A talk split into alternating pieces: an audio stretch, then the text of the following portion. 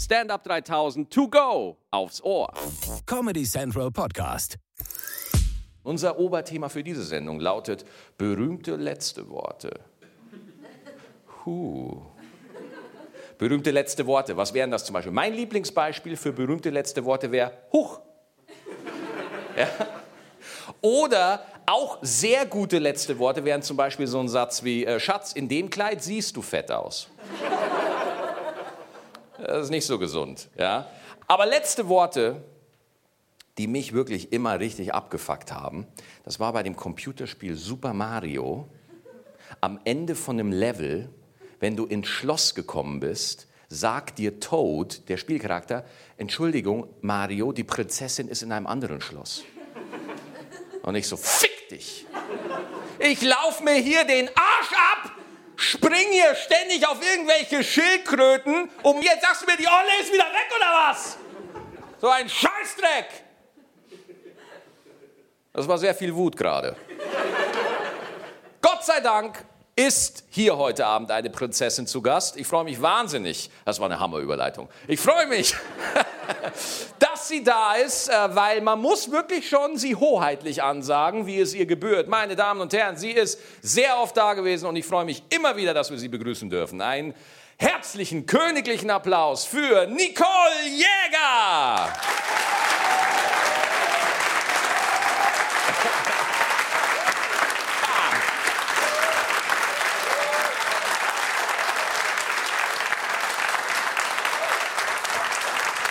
Hallo.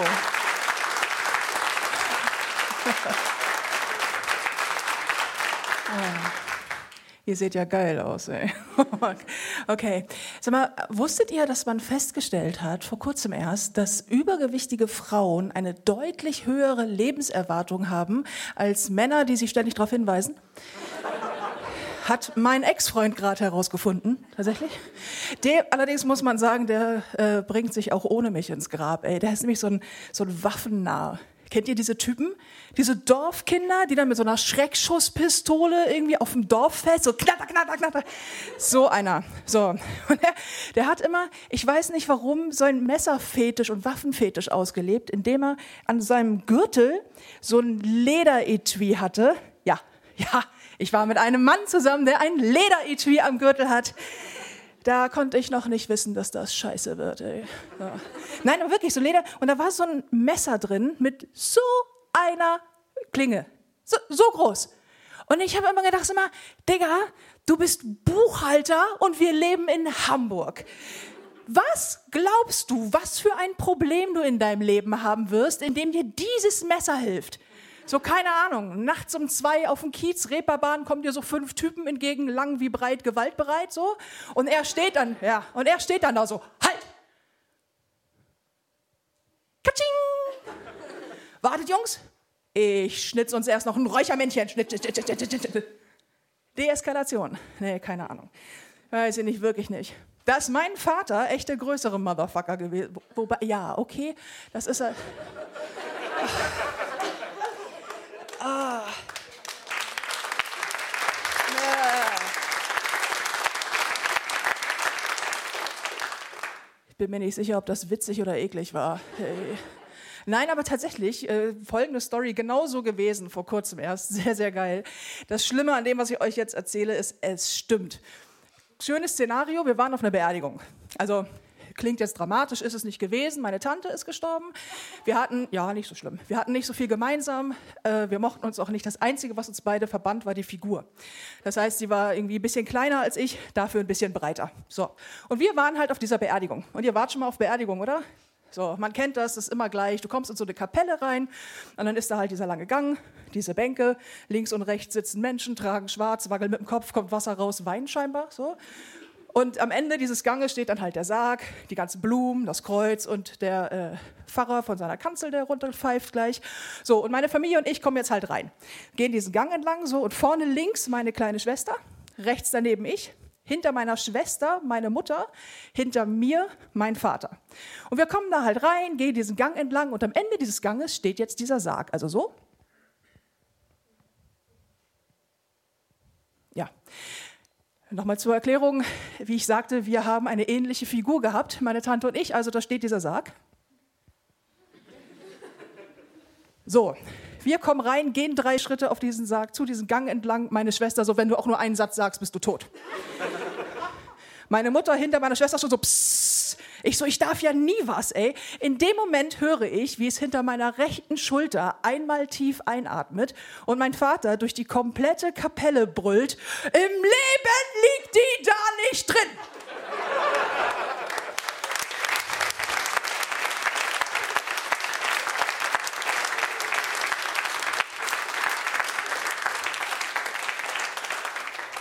Meine Schwester so, ich bin adoptiert. Meine Mutter, psst.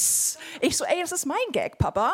Und ab dem Moment, Leute, hörte er nicht mehr damit auf. Wir gehen weiter. Er so, ja, mal im Ernst, wie soll die denn da reinpassen? Ich meine, nicht mal, wenn die auf der Seite liegt, dann kriegst du doch nicht zu, das Ding. Wir gehen weiter, setzen uns irgendwie in diese Reihen rein. Irgendwie mein Vater so, ich weiß nicht, ich müsste das mal ausrechnen. Vielleicht, wenn man die in der Mitte durchschneidet. Keine Ahnung. Meine Mutter völlig kurz vorm Nervenzusammenbruch. Mein Vater so, ich weiß nicht, wenn man das Volumen berechnet, vielleicht, wenn man sie püriert. Meine, meine Mutter bricht schon fast zusammen. Ey. Ah. Mein Vater so an ihr vorbei, so, sag mal, hast du eigentlich Blumen gekauft, sag mal? Sie so, ja, natürlich. Er so, nimm die wieder mit, die ist gar nicht da. Wirklich, das ging die ganze Zeit, so anderthalb Stunden lang Trauerfeier. Ich weiß nicht, ob ihr schon mal gesehen habt, wie es aussieht, wenn ein Pastor sich bepisst vor Lachen. Und das Schöne war dann, zum Schluss muss man ja noch aufstehen und dann geht die ganze Trauergemeinde gerne getragen in so Zweiergruppen nach vorne zum Sarg und verabschiedet sich nochmal. Und es sieht so geil aus, wenn einfach 150 Leute alle in so einer Reihe so vorm Sarg so. Wo die wohl ist, oder? Und das Schöne an dieser Geschichte ist A, dass sie stimmt und B, dass sie zeigt, dass Dramatik, Humor so sind. Es war mir ein Fest mit euch. Dankeschön.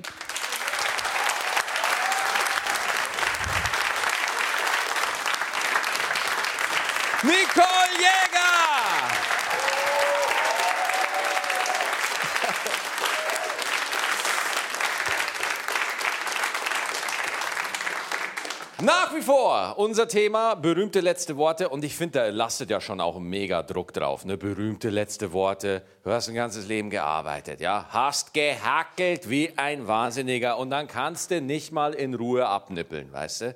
Nee, die letzten Worte, die müssen noch mal super schlau sein, intelligent, weil die noch Jahrhunderte später zitiert werden.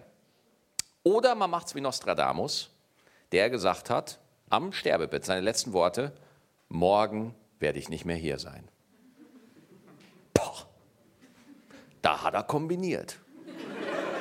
Der hat es aber auch immer sehr schwarz gesehen, der Nostradamus. Und mein nächster Gast, der ist da ganz anders, weil der ist nämlich happy und ich hoffe, seine letzten Worte lassen noch ein bisschen auf sich warten von meinem nächsten Gast. Harte Anmod. Auf jeden Fall ist er wahnsinnig lustig und er hat so eine sanfte Ausstrahlung und er ist unfassbar groß. Unfassbar. Ich bin jetzt 1,91 Meter, ja. Ich bin wirklich 1,91. Immer wenn ich was über meine Größe sage, lachen Frauen mich aus. Ich weiß nicht, woran es liegt. Ja?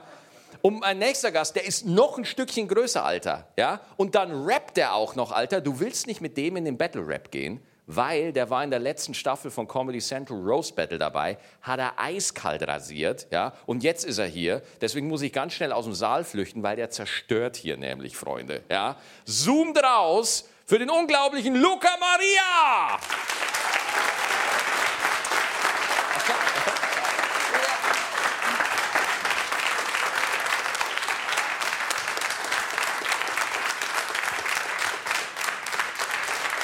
Okay, passt schon.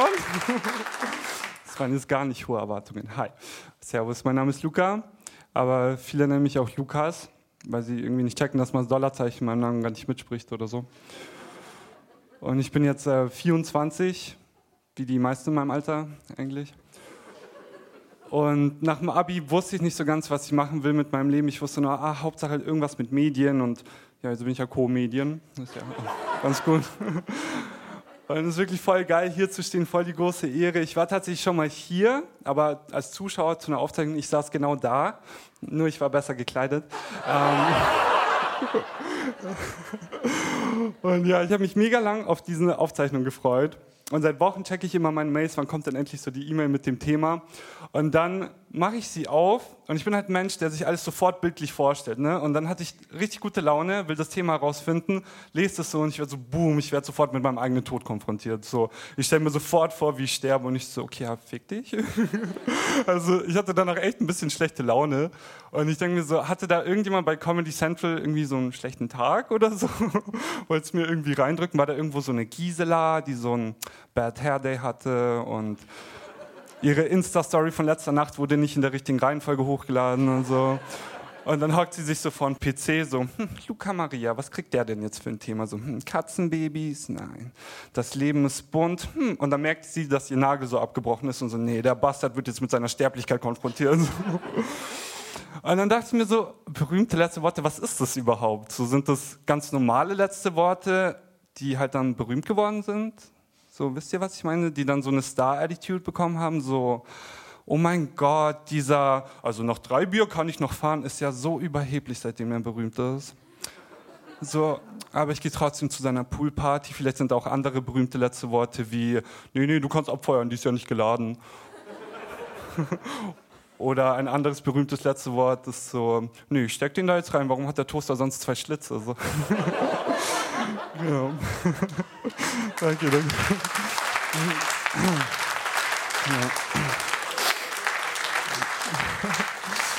Aber jetzt genug von dem Thema. Ich will jetzt mit euch über eine Sache reden, die mich die letzten Monate wirklich beschäftigt hat, äh, nämlich äh, Lidl. Weil ich die letzten sechs Monate beim Lidl beschäftigt war.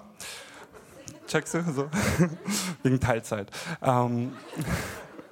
Und ja, und dort habe ich halt den ganzen Tag dasselbe gemacht, wie der Typ, der mich mal eine Schwuchtel genannt hat. Ich habe nämlich kassiert. Den ganzen Tag. Und ja, meine Aufgabe bestand halt echt nur darin, Sachen von links zu nehmen und sie nach rechts zu tun. Und dann wieder von links nach rechts, den ganzen Tag, links nach rechts. Außer, außer an Kasse 5, da habe ich Sachen von rechts nach links getan, weil die ist halt andersrum. ja. Ähm, das einzig Coole an dem Job war, ich konnte halt anziehen, was ich will. Also halt untenrum konnte ich anziehen, was ich will, weil man das hat eh nicht gesehen an der Kasse. Also es ist egal, ob ich da im Boxershort saß oder im Rock, so man sieht halt immer nur meine obere Hälfte. So. Und es ist auch super, wenn du eine Meerjungfrau bist und es eigentlich keiner erfahren. So. ja. ähm, so eine Sache, die mich auch richtig nervt an der Kasse, ist äh, folgende Situation. Ich sitze an der Kasse, sieht gut aus, Kassier, Kassier, Kassier, Tipp, Tipp, Tipp, Tipp, Tipp, Summe-Taste. Und dann sage ich so, ja, 9 Euro bitte und strecke den Kunden halt meine wunderschöne Hand aus, weil ich benutze halt Handcreme und so. Und die sehen das und legen das Geld aber auf die Kasse. Und ich denke mir so, wozu du Bastard? So. Aber so, das zahle ich dir zurück. Und eigentlich würde er halt so ein Euro Rückgeld kriegen, aber ich gebe ihm halt nur so 1 Cent Stücke und 2 Cent Stücke und wenn ich ganz böse drauf bin, auch mal so 3 Cent Stücke. Und dann strecken sie mir halt auch ihre Hand aus und dann lege ich es halt auch so auf die Kasse. und am geilsten ist, wenn sie so lange manikürte Fingernägel haben und das nicht hochheben können. genau. Ja, was mich auch ein bisschen stört an der Kasse sind Senioren. Wer kennt das doch bestimmt auch so, ihr seid an der Supermarktschlange und vor euch ist so eine alte Oma und sie zahlt so mit winzig kleinen Centstücken, nennt sie aber immer noch D-Mark halt. Und ihr denkt euch so, Alter, wie lange steht die da schon an der Kasse? So. Hoffentlich ist der Euro noch aktuell, wenn ich an der Reihe bin. So.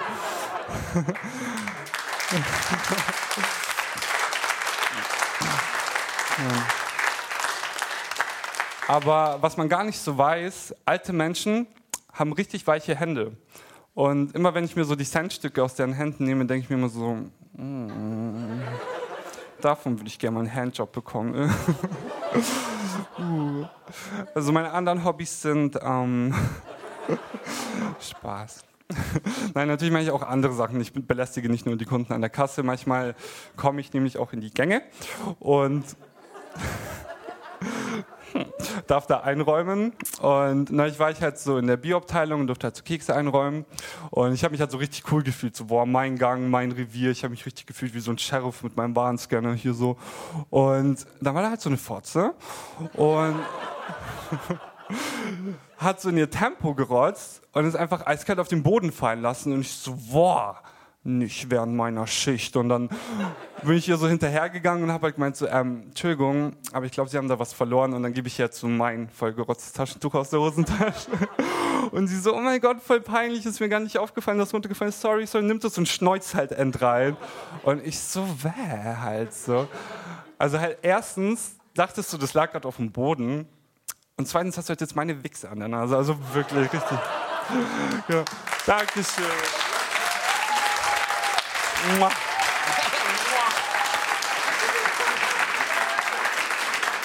Luca Maria! Oh. Oh. Er ist so voll nett, ne? Der, hat so, der ist richtig freundlich, nette Energie, wie er das immer sagt. So, Spaß. Alles okay. Mein nächster Gast für diese Sendung kommt aus Wien. Jawohl, und der Wiener Schmäh. Das ist eine feine Geschichte, sage ich euch, gell? Vor allem der Wiener Schmäh ist ein sehr subtiler Humor. Weißt du, der Wiener sagt, du, wenn du einen Scherz nicht verstehst, dann bist du halt blöd. Und äh, sein Humor ist so schwarz wie der Ausblick von Nostradamus. Und ich höre jetzt auch auf mit dem Wienerisch, ja, weil das ist eine Beleidigung. Er kann es eh viel besser. Einen großen Applaus für David Stockenreitner.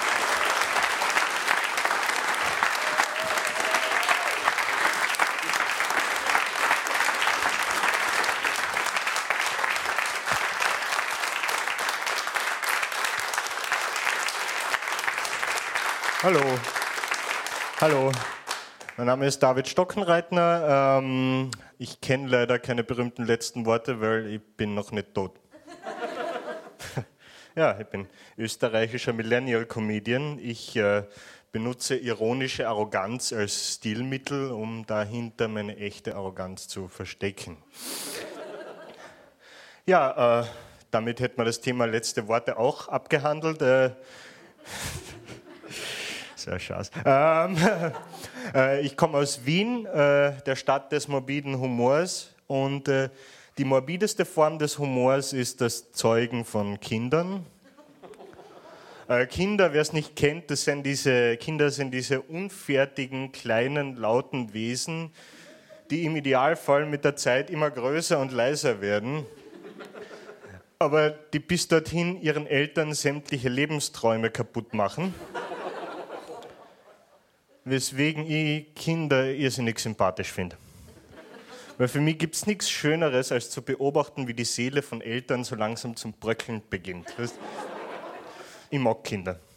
Also, na, wirklich. Ähm, also, ich, wenn ich Kinder hätte, dann würde ich mich darum kümmern, als wären es meine eigenen. Aber äh, ich will keine Kinder, also, obwohl ich Kinder liebe, natürlich noch im legalen Rahmen. So katholisch bin ich auch wieder nicht erzogen worden.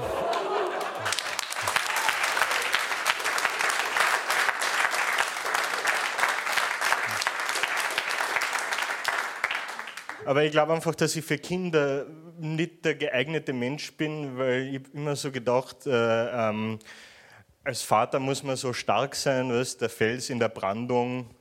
Ja, das bin ich halt nicht bin kein Fels in der Brandung, ich bin eher so ein Zigarettenstummel im Klo.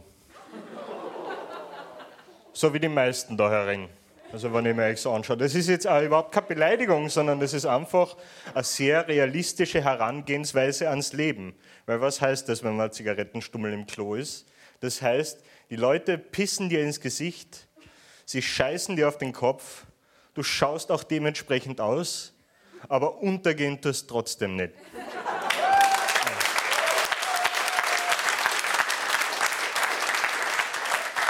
Also wirklich, äh, wenn ich Kinder hätte, dann würde ich mich natürlich darum kümmern. Ich würde dem Kind seine Fragen beantworten, weil Kinder sind ja auch neugierig. Und wenn das Kind jetzt zum Beispiel zu mir kommt und fragt, Papa, warum gehst du so komisch? Dann würde ich ihm wahrheitsgemäß antworten, das liegt in der Familie. Ich gehe deshalb so komisch, weil ich in deinem Alter meinen Papa einmal zu oft gefragt habe, Papa, warum gehst du so komisch? Und jetzt sei leise und hör auf, an deinem Käfig zu rütteln. ja. Es ist, äh, ich habe äh, Gehbehinderung, falls ihr es noch nicht gemerkt habt, beim Einergehen. Ähm, und da ist es ganz interessant, wie äh, Kinder und vor allem ihre Eltern auf so eine Behinderung reagieren. Da ist mir letztens in Wien äh, eine Mutter entgegengekommen mit ihrem kleinen Sohn, der wird so sechs, sieben Jahre alt gewesen sein. Und die Mutter halt äh, das Handy am Ohr, voll Stress. Also die Mutter hat wirklich eine Million Stress gehabt. Und auf einmal zeigt dieses Kind so auf mich und sagt, Mami, was hat denn der Mann? Und die Mutter schaut gar nicht hin und sagt, der ist behindert oder so, weiß ich nicht. Und ich traue mich dann zur Mutter um und sage, aha, dann wissen Sie es also doch. Ne? Und die Mutter und das Kind schauen mich fassungslos an. Ähm, und äh, ich bück mich dann zum Kind hin, gehe so rüber, bück mich runter, schau dem Kind in die Augen und mach BUM! Probiert das einmal aus beim Kind, das ist total schön. Weil wenn man das macht, dann sieht man ein Naturschauspiel, dagegen kann der Discovery Channel scheißen gehen. Weil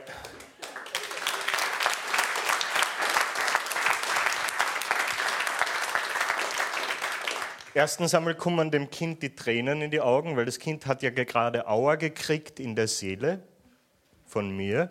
Ähm, und dann siehst du, wie aus den Augen des Kindes sämtliche Hoffnung und sämtliches Vertrauen in die Menschheit einfach verschwindet. Die geraten dann alle auf die schiefe Bahn und studieren Jura. Das ist.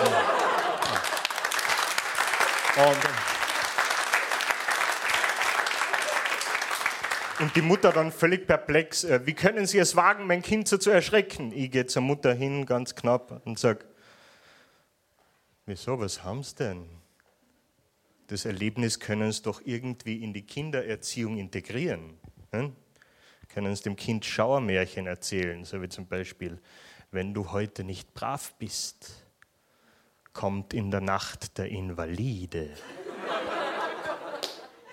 Und er wird dich mitnehmen in seine Höhle. Und dafür wird auch noch staatliche Unterstützung kassieren. Danke, mein Name ist David Stockenreitner. Ich habe euch sehr lieb.